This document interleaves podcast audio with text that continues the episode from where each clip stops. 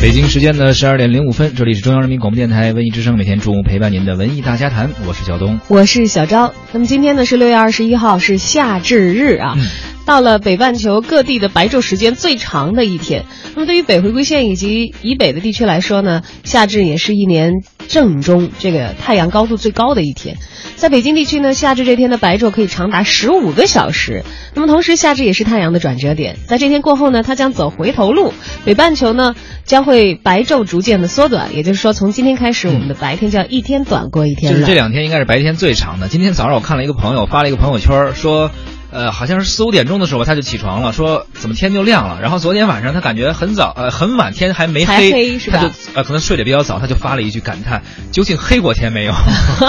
黑过黑过，我 是一个上夜班的人，向你保证黑过啊。所以说今天呢，这个夏呃今天夏至，所以应该是白天最长的一天。那么夏至聊点什么关于啊文艺类的，或者聊些什么作品、什么题材呢？你知道夏天容易很热，夏天但是有一个办法能够让你很快的就。啊呃，打一个冷战，冷战，我以为吹空调或冰棍儿了。冷战，比空调和这个冰棍儿的效能可能更强大一些，那就是受一点恐怖方面的刺激，看恐那叫怖片，出一身冷汗。有的时候不止一身，对是吧？所以今天我们要聊聊恐怖片儿，是吧？恐怖电影。现在正有两部恐怖惊悚片呢在院线上映当中，《快仙》和《死亡游戏》啊，是不是听到节目有一些朋友就略略略的打了一个冷战快就是？那个筷子那个筷，感觉是用筷子在算什么东西那种感觉啊。嗯嗯嗯，嗯哎，恐怖片小东看的多吗？我不太敢看恐怖片，其实。啊我也不太敢看是，但是我好像还真的看了一些。行啊，今天话题结束。哦，你看过一些，我以为我们都不看，聊什么？我看了一些，啊有哪些午夜凶铃是看了的吗？啊，那个比较经典了。对那个我小的时候嗯在家看的，就我其实没看过，但是也也早有非常有耳闻，对吧？基本上看过小伙伴儿都要缓好长时间才能而且。那个时候，那个时候还很早以前，很早以前，那个《午夜凶铃》就出了第一部，后来还有还有继续连续的系列。后头的我就没看了，嗯。然后我还看了一部《水鬼凶灵听这个名字我就不太敢》，是吧？这个就是我在上大学的时候，还是我们、嗯。啊广播学院集中在小礼堂播放的。啊学校里我印象特别深啊，是因为这个原因，其实我才敢去看的，要不然的话，我最多停留在最多停留在自己租个碟片，在这个嗯。小的屏幕上看。对。因为宿舍里拉几个小伙伴嘛啊，或者是在在家有兄弟姐妹一起看的样子。大屏幕的冲击力啊，音效感觉我现在都记得是什么样，而且嗯幸亏我们小礼堂音响效果和投影效果不是很好，它不是标准的影院那么大的荧幕，要不然可能真的是把我吓坏了，如。果是 IMAX 什么的，可能会留下幸好那个时候没有。所以呢，其实今天也希望跟大家聊一聊啊，就是你印象最深的恐怖片是什么？你看过哪些恐怖片？也可以呃发送这个文字留言啊到我们的微信公众号“文艺大家谈”，嗯啊有机会获得我们的演出赠票。另外，我们的文艺之声观影团在持续的招募当中啊，不要害怕，我们这次招募大家去看的不是恐怖电影。对，六月二十五号，本周六中午十二点，我们会邀请五十名文艺之声的热心听友到百老汇影城北京的 APM 店来观看这天上映的《独立日二》。那么，《独立日二》呢，讲的是二十年后外星人的进攻，卷土重来啊，但是规模呢起到了惊人的变化。地球联合保卫军团的实力又怎么样得到再次的证明呢？文艺之声包场，请你看。那么参与的方式，呃，关注文艺之声的官方微信，发送你的姓名加上电话加上独立日，就有可能获得我们的观影团参与的机会没错，。我们有五十个人的这个包场的名额啊！如果你喜欢看这部电影，抓紧时间给我们发送您的留言啊，这个姓名加电话加独立日，就有机会获得观影的名额。夏天的风，我永远记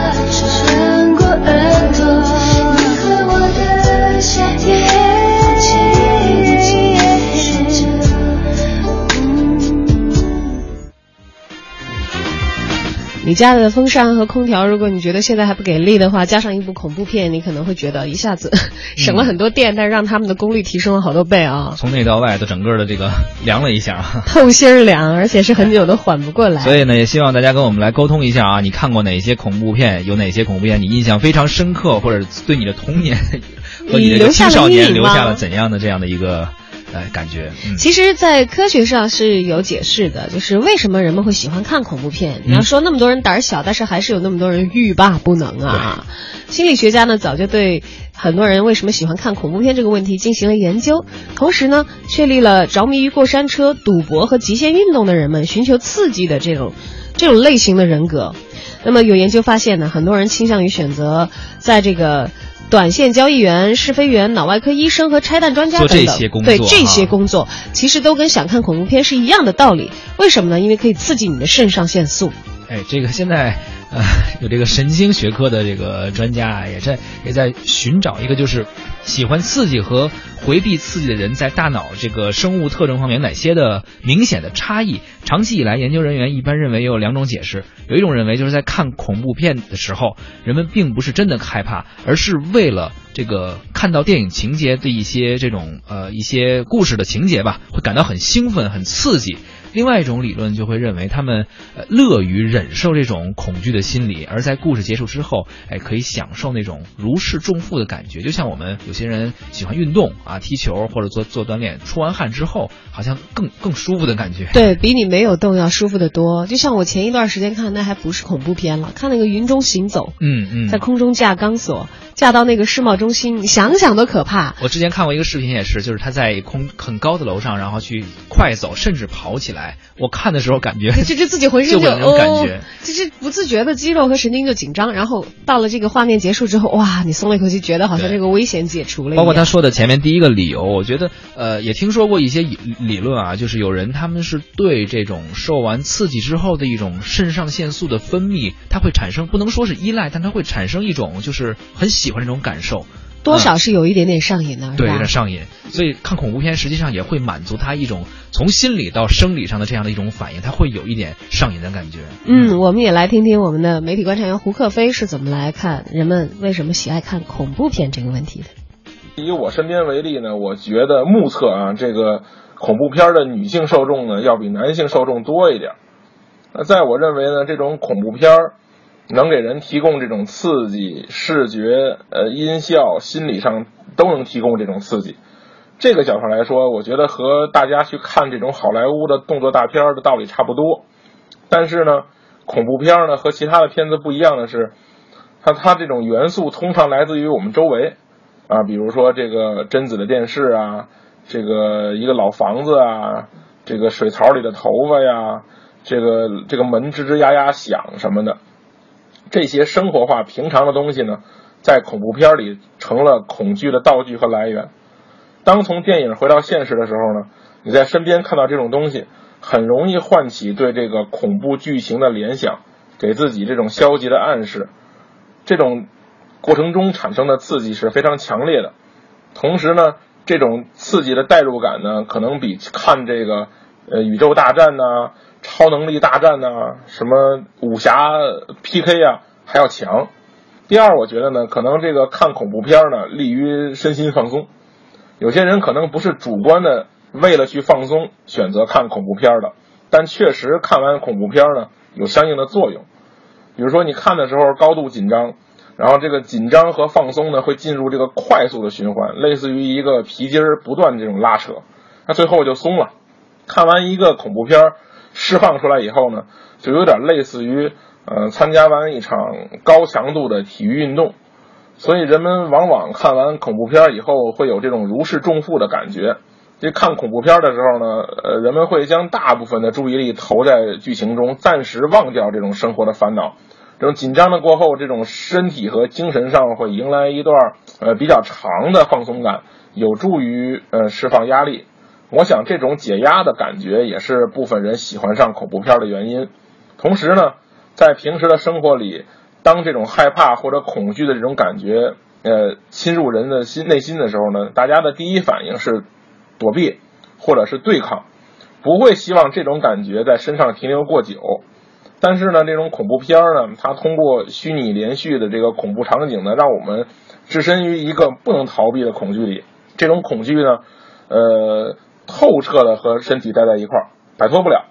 同时呢，这个画面出现的时候呢，往往人们会出现这种心跳加快啊、皮肤出汗的反应，就如同，呃，真的呃经历恐惧一样。所以，但是呢，看恐怖片的好处又是，你虽然置身于这么一个真实的环境里，却很快可以回到内心。是因为呃身处这个不安全的环境和超越呃没有超越能够接受的限度，我们自己内心里相信自己是一个弱者，而弱者又不用承担任何责任，这种感觉太好了，对吧？我们对抗不了这种呃恐怖，但是我们又没有真的接受这种恐怖，就是这种我们我们能在这个看电影的时候去体会这种平时不敢想的恐惧感，又不用真的接受，也不用真的去面对。所以这种内心里这种，呃，获得和逃避的这种感觉，也也能让人带来快感。最后呢，我觉得呢，好多情侣喜欢结伴看恐怖片儿。一方面呢，这女孩可以尽情的撒娇，展示柔弱求安慰；一方面呢，男孩呢也尽情的发挥男子气魄，提供这个肩膀和手臂。你看俩人啊，依偎着看恐怖片的，多数是未婚情侣。啊，一旦这个结婚生子，在这个职场上打拼，你会发现我们的人生啊，可能比电影还恐怖。开个玩笑，大家夏至快乐。喜欢看你紧紧皱眉，叫我胆小鬼。你的表情大过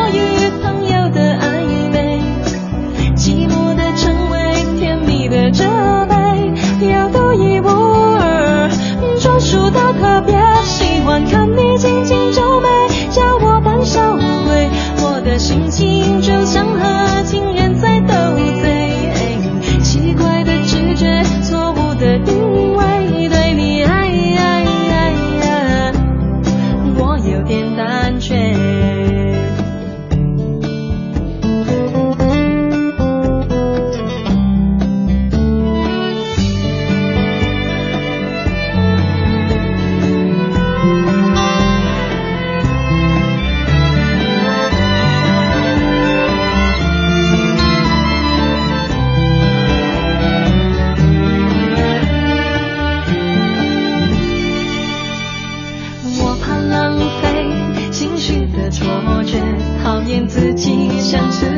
小心的防备。我很反对为失恋掉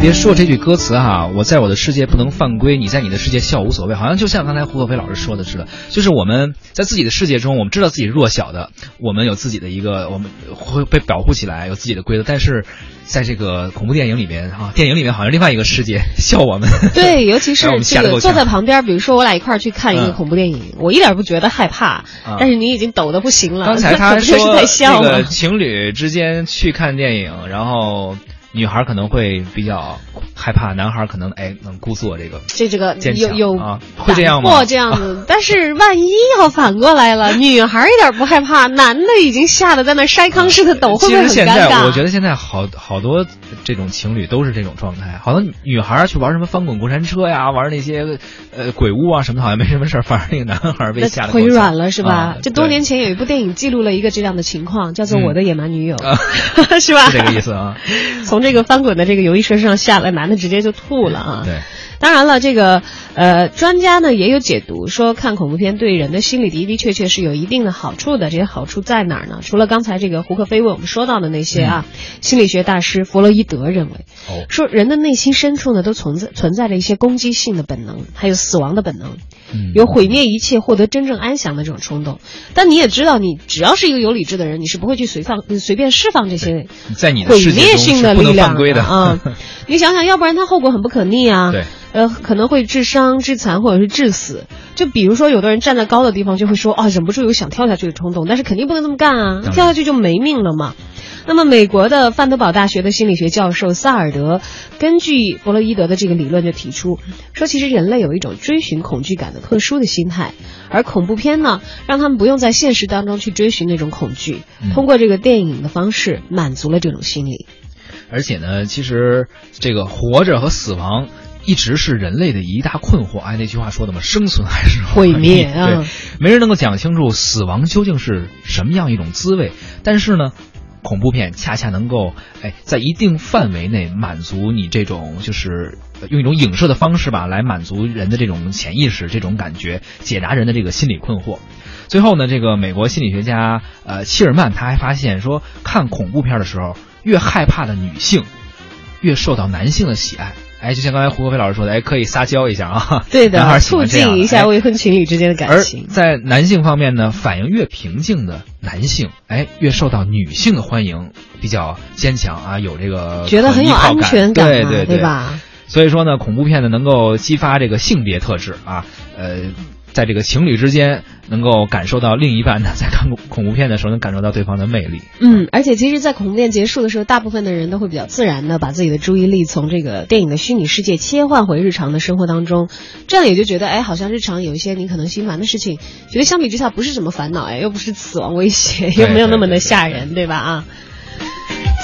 当然了，也有温馨提示，就经常我们会看到有一些恐怖片前面是有警告的，说这个儿童呢要在成年人的指导下观看，但其实最好是不要让儿童观看，嗯，因为需要提醒的是，孩子的模仿能力很强，就是对于剧中的一些暴力啊，或者一些很血腥的东西，他是不一定有判断力的。小孩不像成年人嘛，很多事情我们心里有数啊，心里有对谱，但是孩子他可能分不清楚哪些真哪些假，对他有一些小小的阴影可能。而且可能会在生活当中进行模仿，因为老人和儿童呢是比这个正常年龄段的成年人更加容易受到消极老人也最好不要总看。还有一种人也不宜看，哎，孕妇这情绪波动太大，有可能会导致这个胎儿发育不全。那么这些人群呢，都是绝对不要不要看恐怖片的啊。对，呃，我们看到有一些网友也在说了，也跟我们进行了互动啊，也说他们这个喜欢看的电影，依然网友依然说他看过《咒怨》啊，觉得呃这个还有这个《鬼域》啊，这个我都不敢看，没 没敢看过。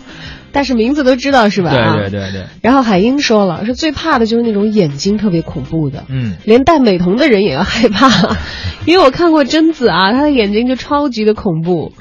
然后还有这个寻寻路望月说最喜欢的是日韩心理悬疑，比如说《午夜凶铃》，嗯不喜欢那些视觉感官刺激很强的欧美恐怖片，真是恶心啊！说泰国呢也很喜欢那些恐怖片，把心理悬疑、日常场景和民间传说三者合一，更加容易让人入戏。所以呢，大家也都提到了啊，自己对恐怖片的印象，看恐怖片很害怕。那究竟怎么看恐怖片能够不害怕？我们也给大家哎提一些小建议哈。嗯，白天看，我觉得这是我的办法。对对对，你别在晚上看，晚上看了不敢睡觉。白天看可能好一点啊。对啊，恐怖片是黑暗的嘛，就基本上场景的光都不会很满。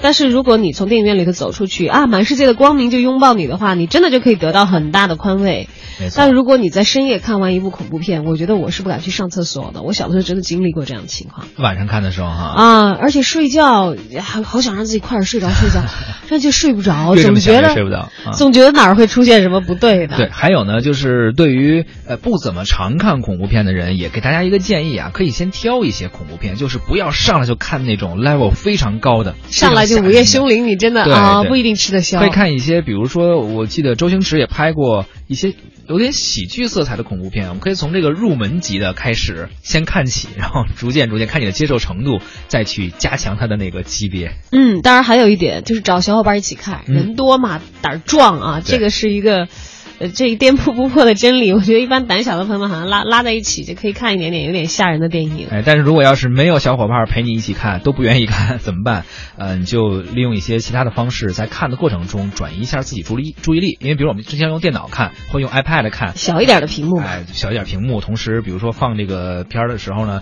你放点音乐啊，或者那边电视也开着啊，转移一下注意力，就觉得还呃能够在现实生活中没有完全进到那个场景中啊，可能会好一点。而且还有一种情况会让你不太容易进到那个场景中，嗯这也是跟前面那一点我们说到约小伙伴一起看是一样的。因为如果你的小伙伴里有人胆儿特别小，一惊一乍的，呃，那个更吓人。对，是更吓人，那你可能就会分神去关注一下他，没有那么去关注那个恐怖的剧情了。没错，